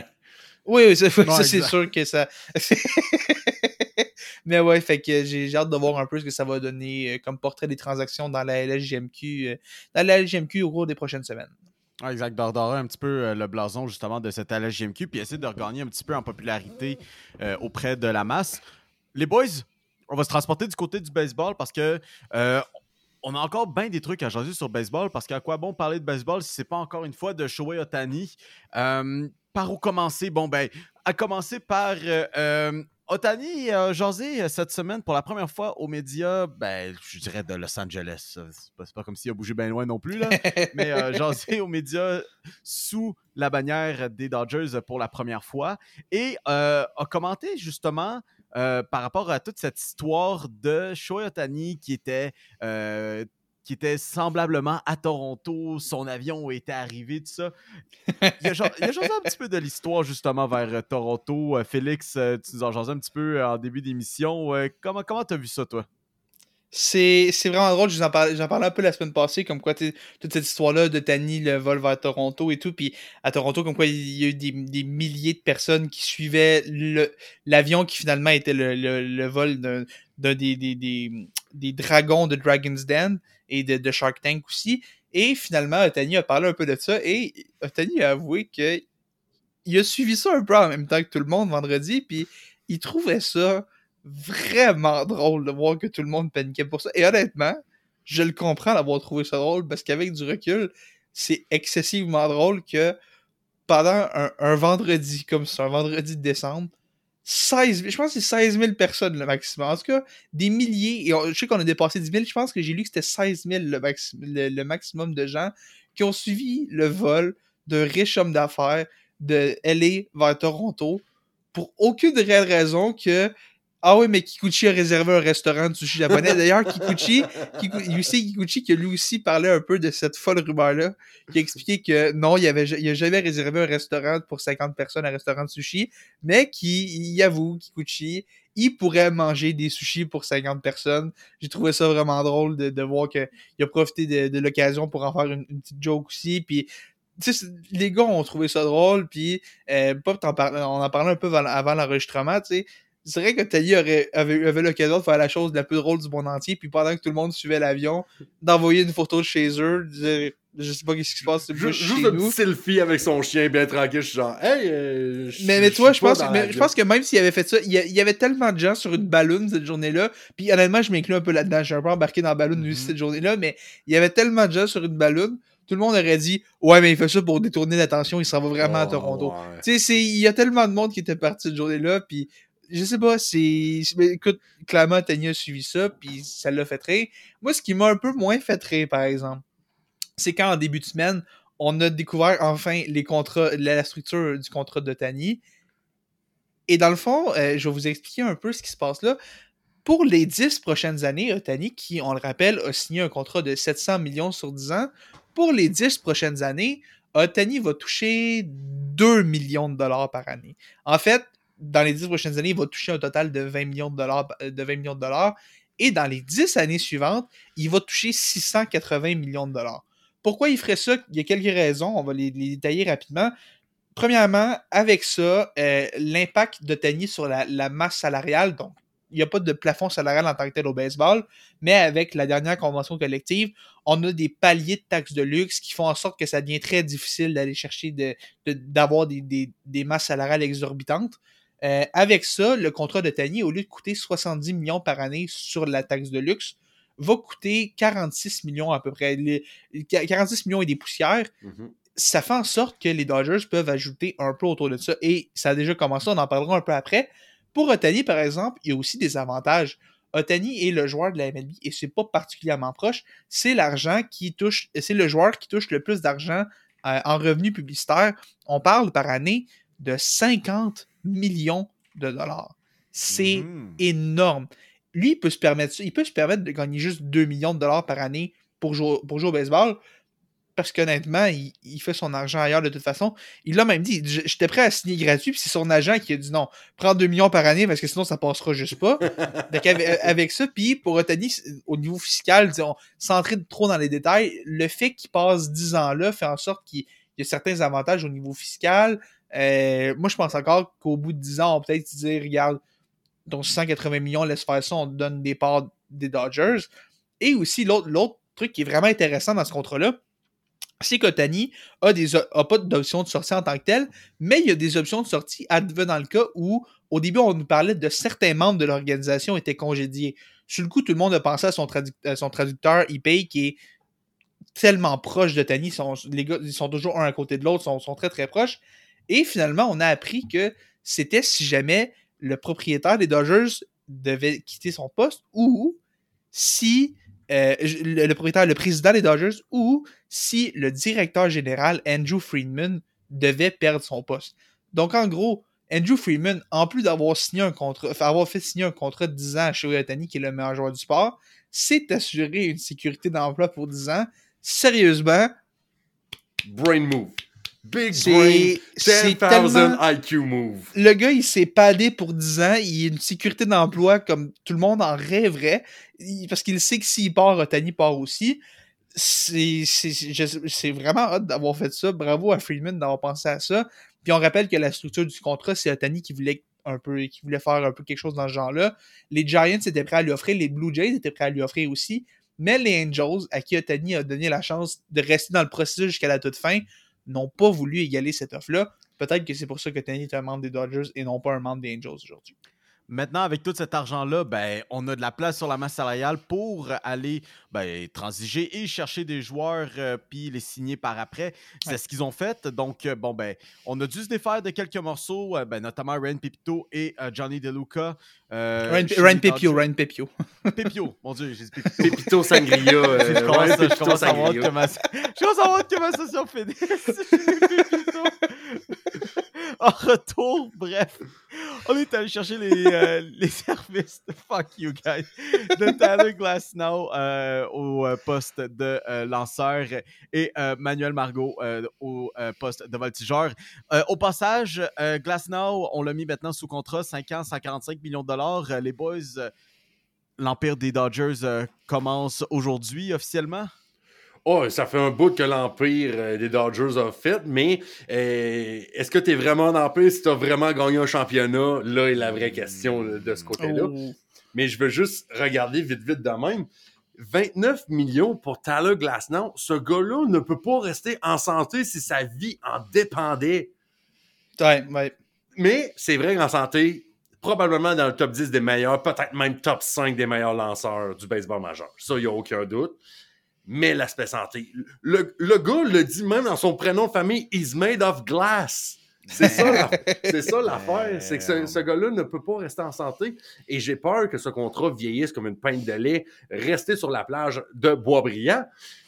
5 ans, 145 millions, je pense que ça va être beaucoup de beaucoup d'argent qu'il va laisser sur la table. Mais hey, s'il y a bien quelqu'un qui peut euh, dépenser puis flober de l'argent comme ils veulent, c'est bien les Dodgers, donc good for them. Oui, mais là je, là, je vous lance la question parce que c'était c'est quelque chose qu'on a jasé justement aussi la semaine dernière euh, pour ce qui est de, de- des, des lanceurs. On a Otani qui ne lancera pas cette année. Et puis là, ben, on amène Tyler Glasnow qui, comme tu le dis, Pop, est littéralement fait de papier, de verre, ne peut pas rester en santé. Et Clayton Kershaw, que on voit clairement qu'on ne peut pas lui donner une trop grosse charge de travail à ce stade-ci de sa carrière. Que- Qu'est-ce qu'on a à faire maintenant du côté des Dodgers si on veut stabiliser notre euh, monticule? Ben, ben, en, fait, en fait, premièrement, ben, est joueur autonome en ce moment, donc est-ce qu'il faut, est-ce qu'on leur signe ou est-ce qu'il va aller avec les Rangers? Là, on sait que c'est un gars du Texas. Ouais. Ça fait des années qu'on parle que peut-être qu'il va aller avec les Rangers. C'est le bruit qui court. Je pense qu'au final, il va signer avec les Dodgers, mais on sait qu'il va manquer les premiers mois de la saison. Ça, va, ça fait en sorte que même si on signe Kershaw, ça règle pas le problème. Mais écoute, pour Glasnow, j'ai au moins donné le crédit aux Dodgers. On savait qu'on avait une faiblesse dans la rotation et on est allé la remplir. Mais écoute, je- ça, c'est mon, mon hot take de la semaine et mon dernier hot take avant Noël. Pour moi, cette transaction-là, la transaction Tyler Glasnow, va se revirer d'en face des Dodgers presque autant que celle qui a envoyé Chris Archer à Pittsburgh contre Glasnow Oh, Austin ah, là, c'est- c'est et Shane Mais- Bass. Mais c'est parce qu'il y, y a une affaire pour les, les non-casuals du baseball, il faut que vous appreniez quelque chose. Ouais. Si les Rays de Tampa Bay vous appellent pour aller chercher des lanceurs ou whatever, raccrochez. Tu Ne prenez jamais pas les Rays. l'appel. Ne- La magie des Rays va faire en sorte, va toujours vous faire mal paraître dans les transactions comme ça. Et les Dodgers ont pris la pas. Les Dodgers Ouais, mais, mais- puis, puis écoute, tu- Tu tu parlais de la, de la magie des Dodgers. Tyler Glasnow est un excellent lanceur. En santé, tu le disais, un des super bons lanceurs du sport, une balle rapide qui est excellente, et je, je vais l'avouer, j'ai tendance un peu à sous-estimer sa balle courbe, qui est très très solide aussi. Mais Ryan Pepio, euh, ou Ryan Pepito selon Mio, euh, Ryan Pepio est... euh, peut-être que le nom dit pas grand-chose à beaucoup de gens, et peut-être que le nom disait pas grand... le nom de Shane Baz ou quoi que ce soit disait pas grand-chose à beaucoup de monde quand il y a eu la transaction de Chris Archer. Mais pour moi, je regarde Ryan Pepio. Ryan Pepio a 5 super bons lancers. Il a encore plein d'années de contrôle et il est encore super jeune. C'est le joueur parfait pour les Rays et sans dire qu'il va devenir Tyler Glasnow, j'aime le potentiel que ce gars-là devienne un bon numéro 2, un bon numéro 3 dans une rotation. Et pour moi, c'est ça le problème de cette transaction-là pour les Dodgers. Ryan Pepio aurait fait partie de cette rotation-là et il aurait été un bon morceau de cette rotation-là.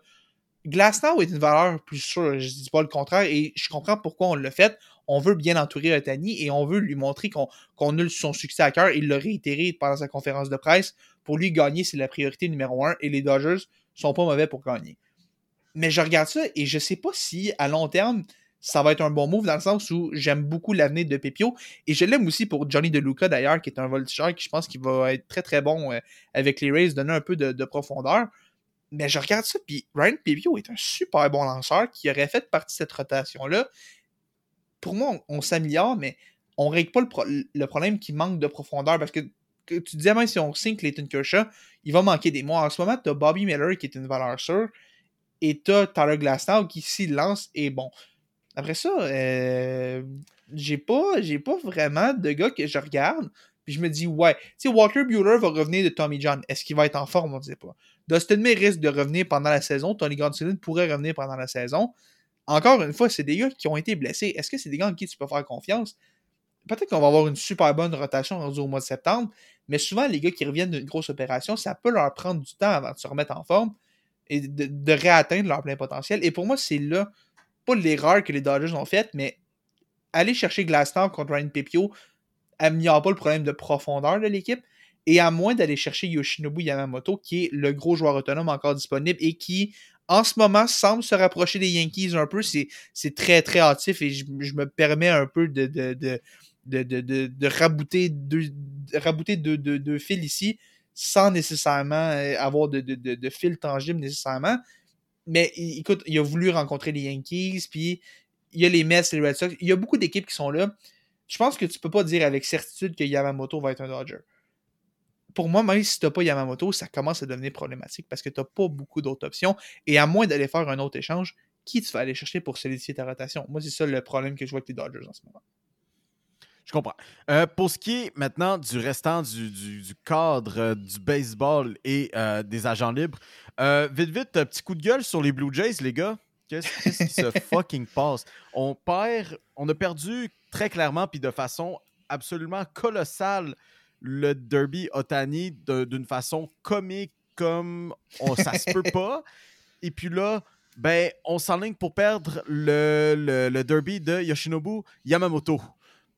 Ouais, mais je pense pas que Yamamoto était vraiment dans les plans des Jays. à- à- Moi, je pense que les Jays, la grosse priorité demeure encore Cody Bellinger. Moi, je pense Ouais. que c'est, c'est probablement dans les joueurs de position, c'est le gros euh, agent libre encore sur la table pour toutes les équipes de la MLB. Si Cody Bellinger peut sortir à, à Toronto, ça pourrait être une assez grosse victoire pour les Jays. Mais là, c'est surtout que si on perd Matt Chapman aussi, là, peut-être ça peut se compliquer un peu. Mais écoute, j'ai de la misère à faire un coup de gueule sur les Jays de Toronto, alors que mes Red Sox dorment autant encore pour l'instant. Et je fais juste dire que les Red Sox, eux, n'ont pas une équipe sur papier pour au moins rivaliser dans cette division-là. Fait que moi, mon coup de gueule, je vais la garder pour mon équipe. Faites quelque chose. Mais au moins, ils sont dans le double Yoshinobu Yamamoto. Moi, écoute, mon équipe a eu Juan Soto, fait que je vais me permettre de faire des coups de gueule. Et euh, mon autre équipe, qui euh, avait déjà Eduardo Rodriguez, vient de re-signer Lourdes Gurriel pour 3 ans, 42 millions. Les Diamondbacks qui font ont une, excellente saison morte. Les Diamondbacks n'auraient pas pu avoir un meilleur début de saison morte. Pendant ce temps-là, les Jays, qui, tu disais, ont eu une défaite humiliante contre les Twins en série, on n'est pas capable de passer au prochain niveau. On a manqué sur Otani et là, là, faut se faut se revirer. On avait de l'argent prévu pour Otani. Il faut que cet argent-là est sur d'autres joueurs. Cody Bellinger est, la solution à Toronto parce qu'il réglerait tellement de problèmes. Sauf que le problème, c'est que les Cubs aussi veulent avoir Cody Bellinger. Eux aussi ont manqué chez Otani. Cody Bellinger sait que ça a marché à Chicago. Et c'est quand même rare les joueurs autonomes qui veulent aller euh, volontairement au Canada. Il y a eu quelques lanceurs dans les dernières années à Toronto, puis il y a eu certains joueurs qui l'ont fait. Mais c'est quand même rare que de base, le Canada soit nécessairement un attrait pour ces joueurs-là. Et pour moi, Bellinger, je continue de penser que les Cubs vont aller le rechercher. Rendu là, ça te laisse qui Ça te laisse Matt Chapman Parce que Young Holy a signé aussi, ça peut pas être ton option. Fait que ta dernière option, c'est de re-signer Matt Chapman, mais même si tu re-signes Matt Chapman à gros prix pour plusieurs années, est-ce que tu t'es amélioré? Je, je sais pas. Puis il y a aussi la rumeur qui parle d'une transaction pour Christian Yelich.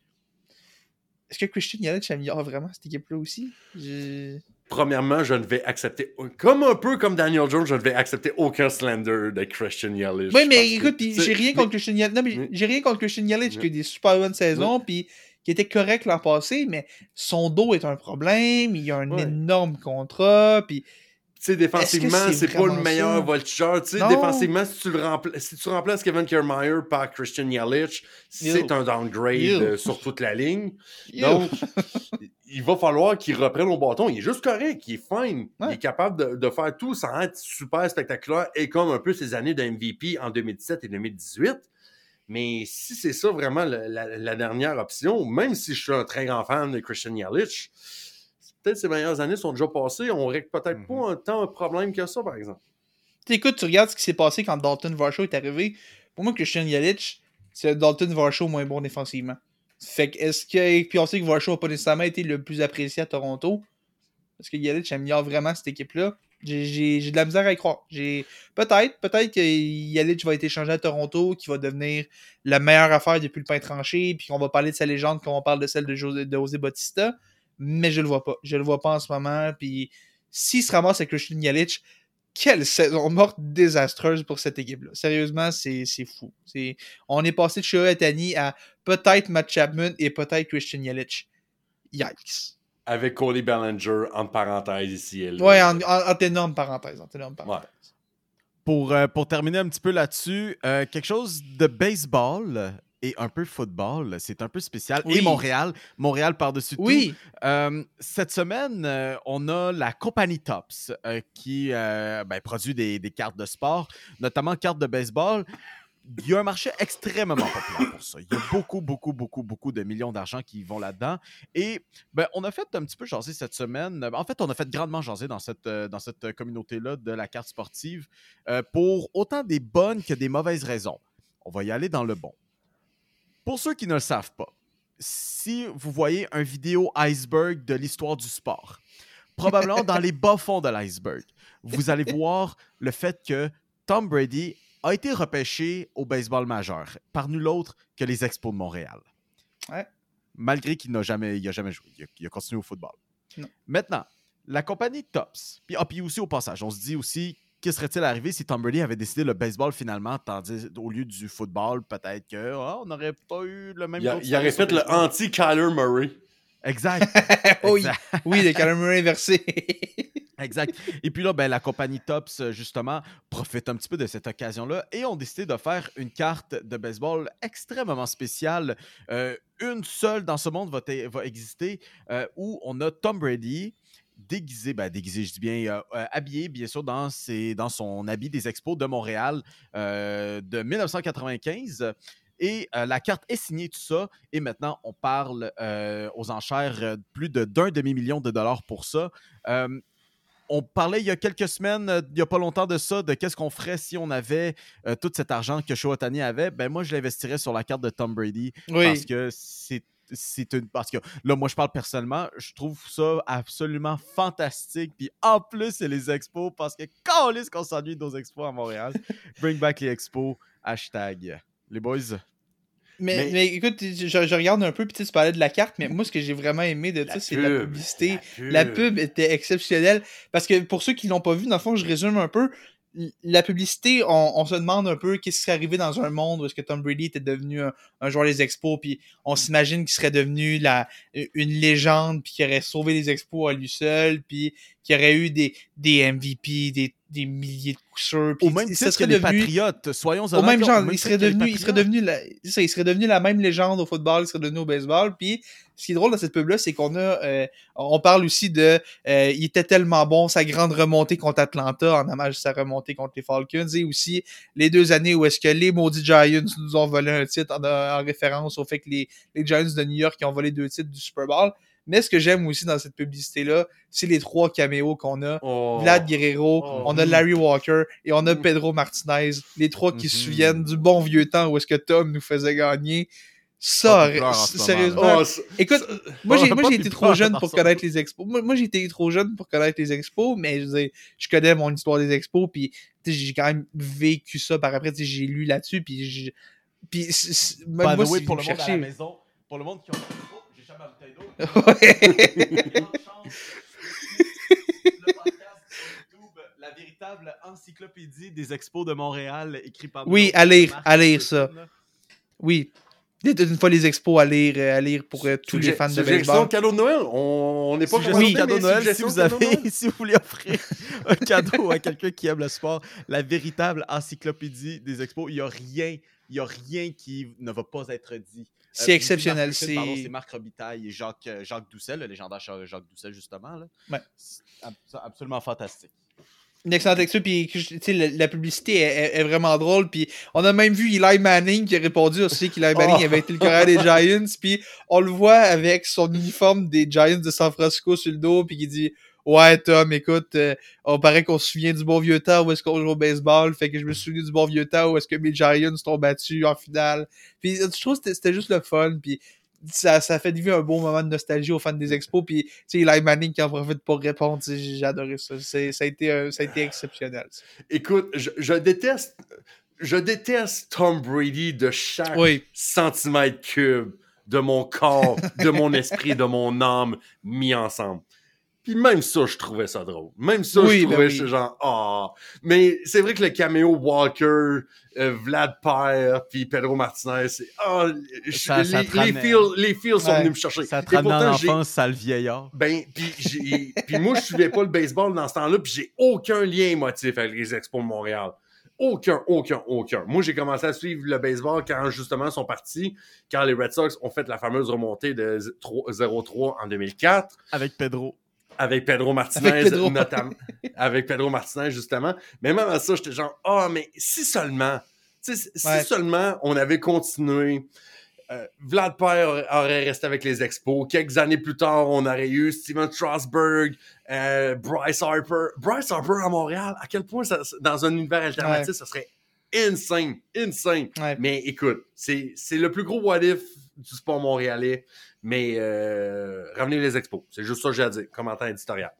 Puis en même, puis en, même temps, en même temps, tu regardes les contrats de 700 millions qui se donnent avec Otalier, puis tu te dis, y a-tu vraiment 700 millions qui se donneraient à Montréal? Est-ce qu'on est-ce qu'on est-ce qu'on pourrait vraiment rivaliser avec ça? Tu sais, je, je sais pas. Tu sais, ce serait un beau rêve, puis le jour où les expos vont revenir, je vais tellement être content, mais je- tu tu regardes ça, puis sais, ça, au moins ça fait un beau moment de nostalgie, mais c'est c'est rough de voir ça, de... de pas des gros contrats, tu dis, Seigneur, on n'a pas cet argent-là à Montréal. Non, c'est ça. Puis je vais juste trouver ça drôle du fait que, ben, tu sais, on, on aime toujours un peu dire comme, ah, les joueurs, OK, font des millions. Mais Calis, hey, imagine euh, le jour qu'on a une équipe à Montréal, puis quelqu'un.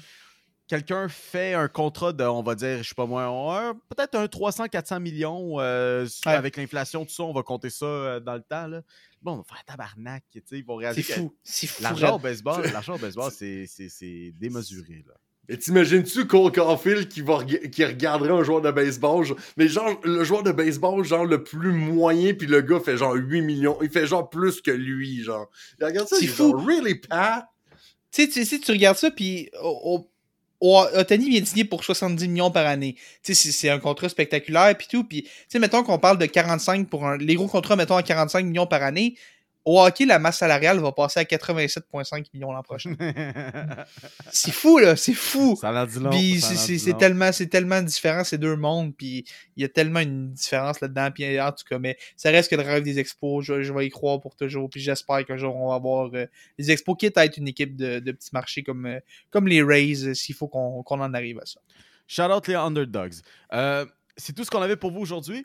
Euh, on espère vraiment grandement que vous avez apprécié cet épisode de 1 heure et demie, alors que Félix et moi, on a des choses à faire alors qu'on enregistre. On a des choses à faire, puis calé qu'on vous aime tellement qu'on vous fait un épisode d'une heure et demie. Soit c'est ça, ou soit on n'est pas capable de se fermer notre gueule. Mais bref. un n'empêche pas l'autre.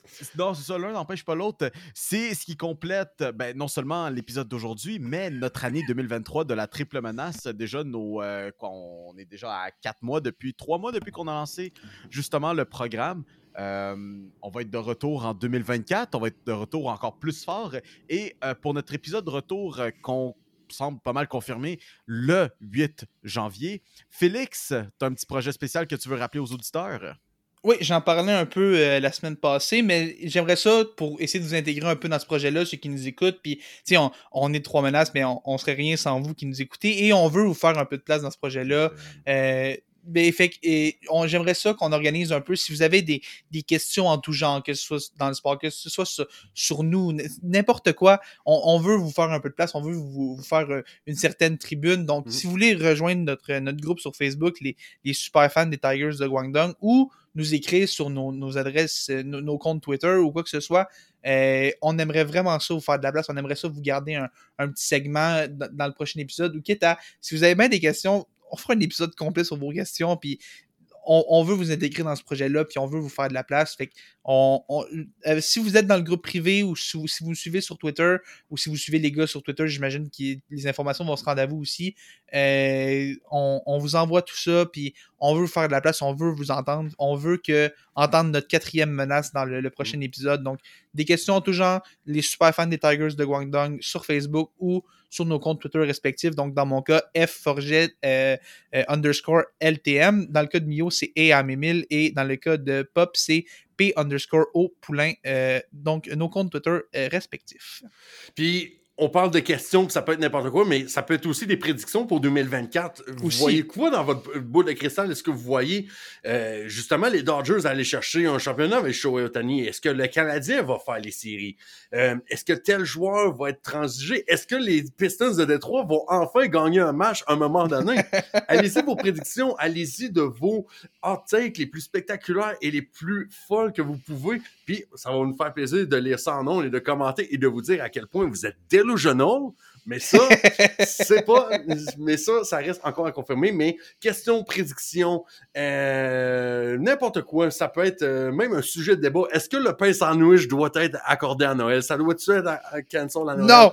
Non. exactement, exactement. Ça peut être n'importe quoi. Fait que euh, écrivez-nous, puis euh, on s'en va vous faire plaisir de répondre pour euh, peut-être une section le 8 janvier, et peut-être même si vous êtes avec nous, on pourra faire ça de manière continue à chaque épisode. Exactement. Euh, éviter. Surtout aussi, euh, j'aimerais ça qu'on puisse jaser du retour euh, du jour de l'an aussi. moi, c'est ma question que je vous lance à vous autres à la maison. Là. Quel a été votre moment préféré du sport en 2023? Je sais que quand ça va sortir l'épisode, ben, il y a encore des choses qui vont se passer, puis il y a des grandes choses qui devraient se passer encore d'ici là. C'est pour ça que je demande des questions pour le 8 janvier. Quel a été votre moment préféré dans le, dans le sport cette année? D'ici là, on a quand même une petite semaine, deux semaines, trois semaines de sport qui s'en viennent, mais euh, notamment ben, du côté de la NBA, ben, je l'ai mentionné, le retour de John Morant, euh, le tant attendu retour de John Morant après une suspension de 25 matchs. On va savoir ce qui va se passer avec Draymond Green. Euh, on va prendre vos prédictions. Est-ce qu'il va encore être à Golden State? Est-ce qu'il est-ce qu'il va être à une autre équipe? Va-t-il être de retour tout court cette saison parce qu'il y a encore. Est-ce qu'il s'en va à Guangdong? Est-ce qu'il va avec les Tigers de Guangdong, Mio? Voilà, on l'a. Euh... Guangdong Tigers.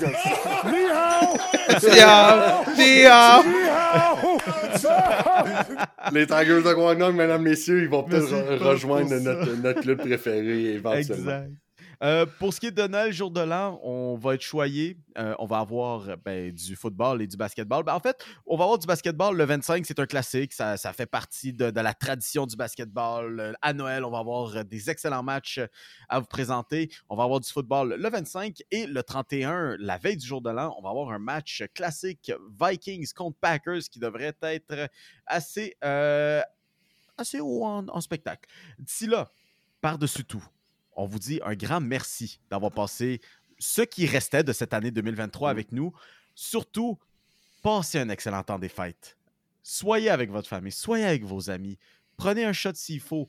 décompresser de votre fucking session pour les étudiants comme Félix et moi. Bon, Ouais. Félix est un peu moins un adepte de consommation d'alcool que moi, mais, mais avec modération surtout aussi. On veut pas, on veut pas un cas comme il est arrivé il y a quelques semaines avec une autre émission. Mais prenez soin, prenez soin de vous autres. On se revoit en 2024. Je vous envoie des bisous. Les gars, mot de la fin. Le podcast La Triple Menace. Disponible sur Spotify, YouTube, Google Podcast et Apple Podcast.